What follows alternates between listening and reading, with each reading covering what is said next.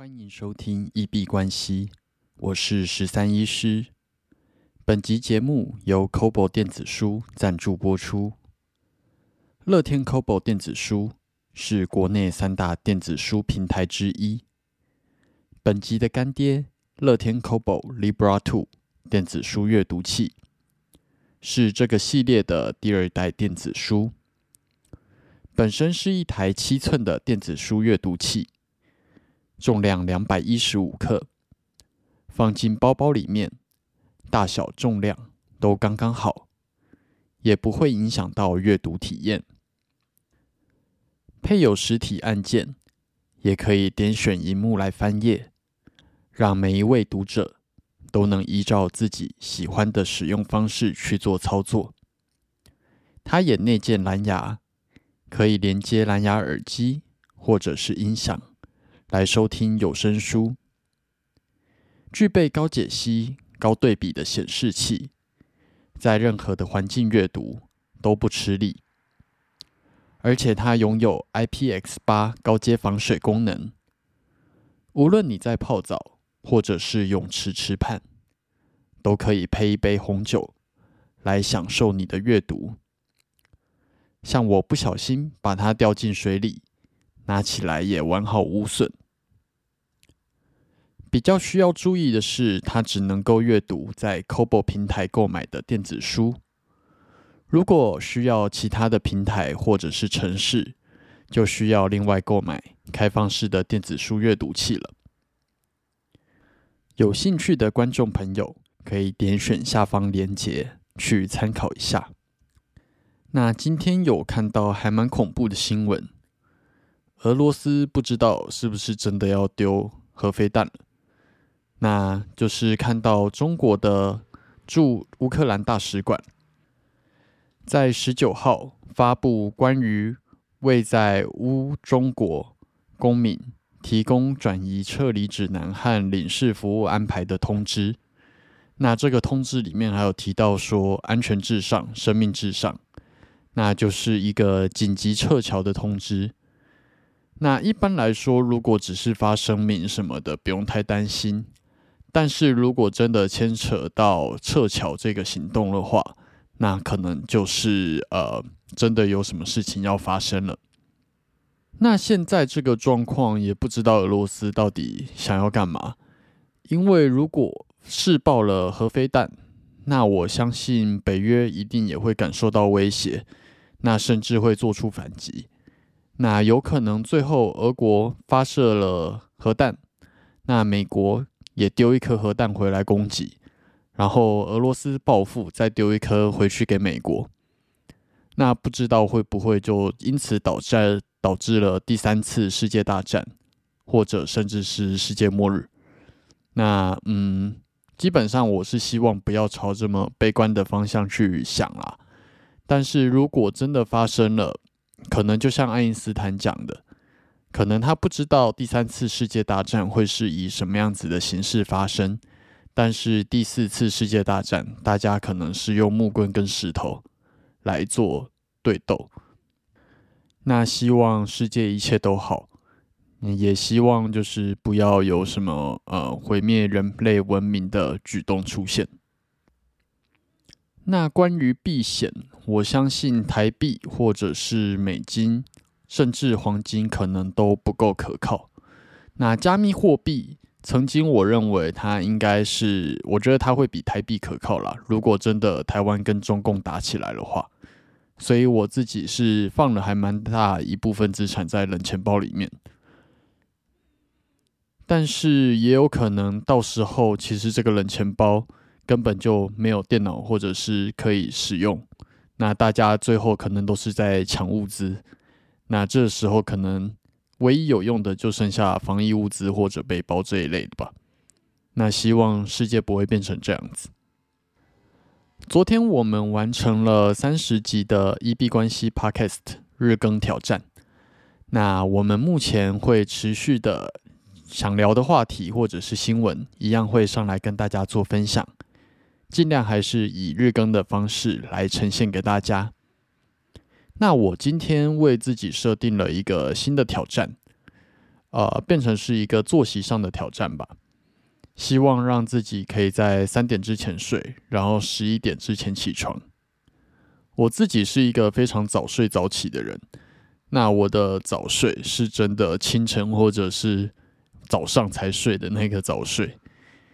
我过去的作息可能是大概早上六七点睡觉，然后呃中午十二点，甚至是如果假日可能就睡到下午四五点才起床，所以常常。天亮了睡觉，然后天黑了才起床，这样子。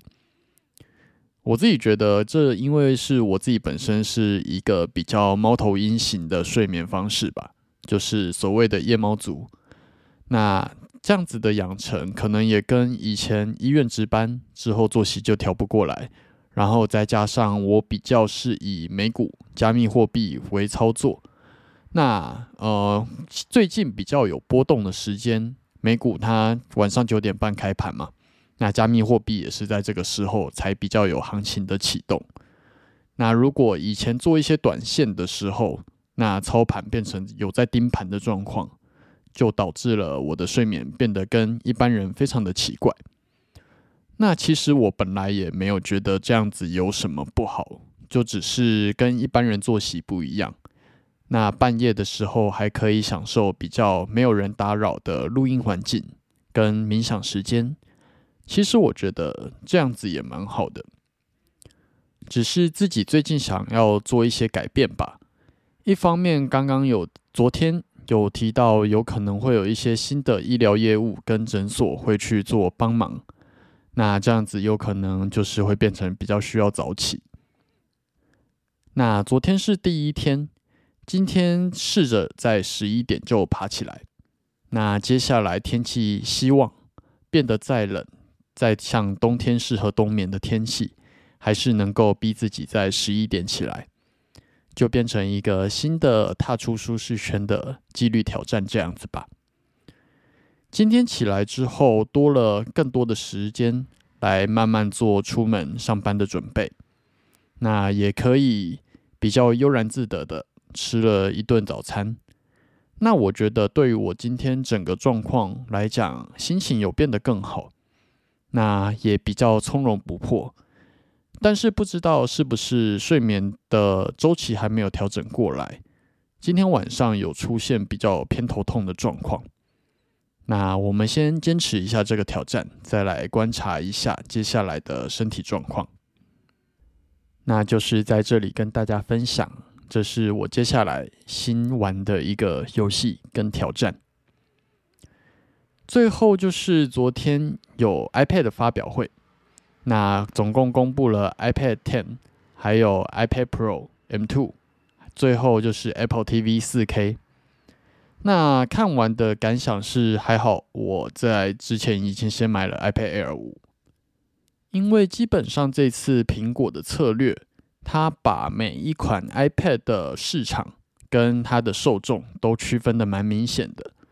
那不太确定是美金的汇率还是通货膨胀，基本上 iPad Pro 或者是 iPad Ten 全部都涨价了。那 iPad 九它反而没有下架，以原价继续在做贩售。那本来大家会期待有一波降价，也没有。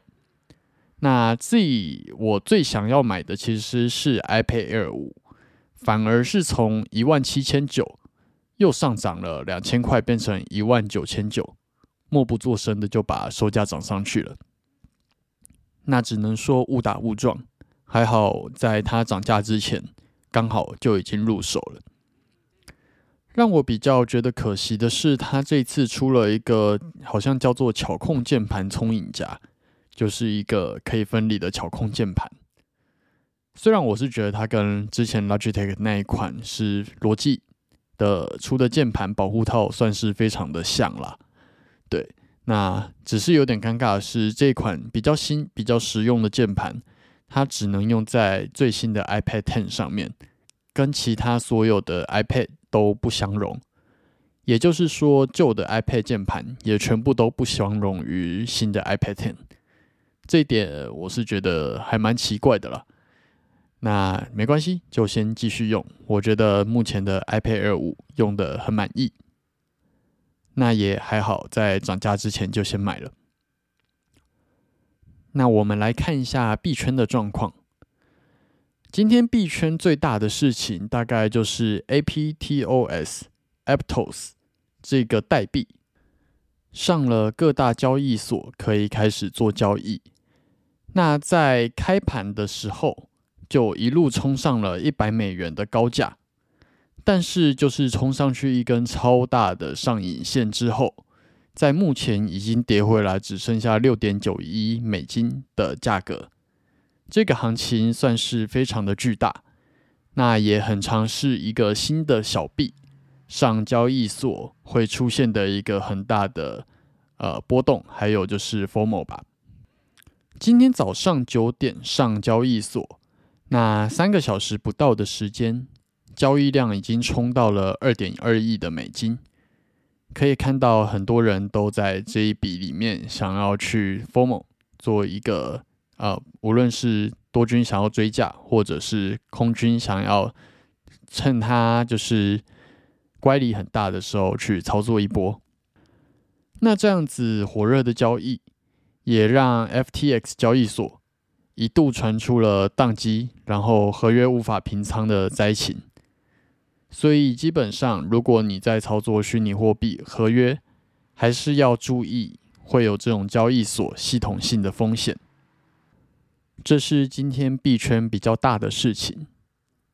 那我们来看一下今天的市场，美股 S M P 五百在录音当下收在三千六百八十八，今天涨跌幅是负零点八五 percent。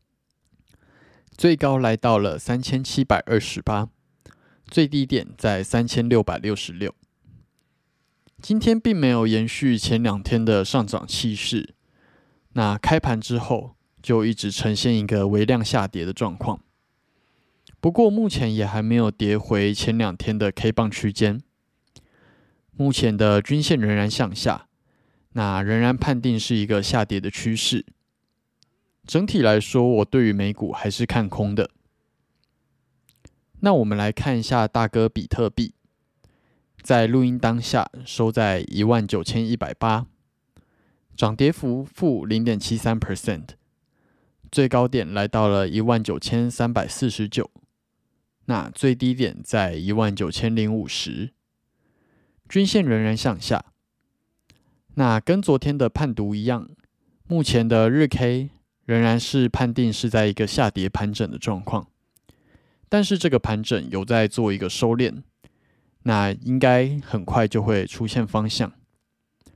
那如果切换到一个小时的小时区来看的话，那其实 K 棒都是持续的在往下走的，所以我认为往下去挑战昨天提到的关键点位一万九的机会会比较大。那目前我认为关键点位大概会落在一万九千七跟一万九千整。那我们来看一下二哥以太币，在录音当下收在一千两百九十五，涨跌幅负一点零八 percent，最高点在一千三百一十二，那最低点在一千两百八十八，均线仍然向下，那跟昨天一样。目前判定仍然是一个下跌的盘整区间。那如果以日线来看的话，它是一个三角收敛盘整，小时 K 也是一个三角收敛。那以目前来说，我觉得在一千两百九这个位置，虽然有去突破，但是都无法站稳，在一千两百九有支撑。那我会去判读能不能破坏的关键点位。多军的话大概在一千三百四，那空军大概是在一千两百八十五，那就继续看下去。那目前我的空单还没有撞到我的止损位，报酬率今天有往下再拉了大概十点左右，所以从前天的负二十 percent 到昨天正八十五 percent，再到今天一百七十二 percent，目前是一百七十二 percent 左右。那早上在一千三百零五的位置有加仓，那目前看起来加的还算可以接受。那目前在一千两百九这个附近做一个盘整，那我是希望它当然能够往下走。那我的加码策略仍然会呈现一个比较保守，甚至接下来可能就不做加码，持续的去报警跟上调空单的停损。目前停损已经上调到一千三百四附近，以关键点位去做防守。不过今天其实有一点点心智上受到影响，一直在看盘盯了十五分 K 跟一小时 K，但是其实价位并没有什么太大的波动。今天其实一直在盘整了。那如果一直盯盘，一直希望它赶快发动往下。反而会让自己的心情陷入混乱，那这一点我觉得是在交易里面需要调整的部分。那明天再来看看行情怎么去走。最后我们进入 Q&A 的部分。我们的节目在 Apple Podcast 跟 First Story 上面都有开启文字留言跟语音信箱，如果有任何的问题想要询问。交流，或者是纯粹想要聊天拉塞，都欢迎留言。我们如果有看到，就会在节目中做出回复。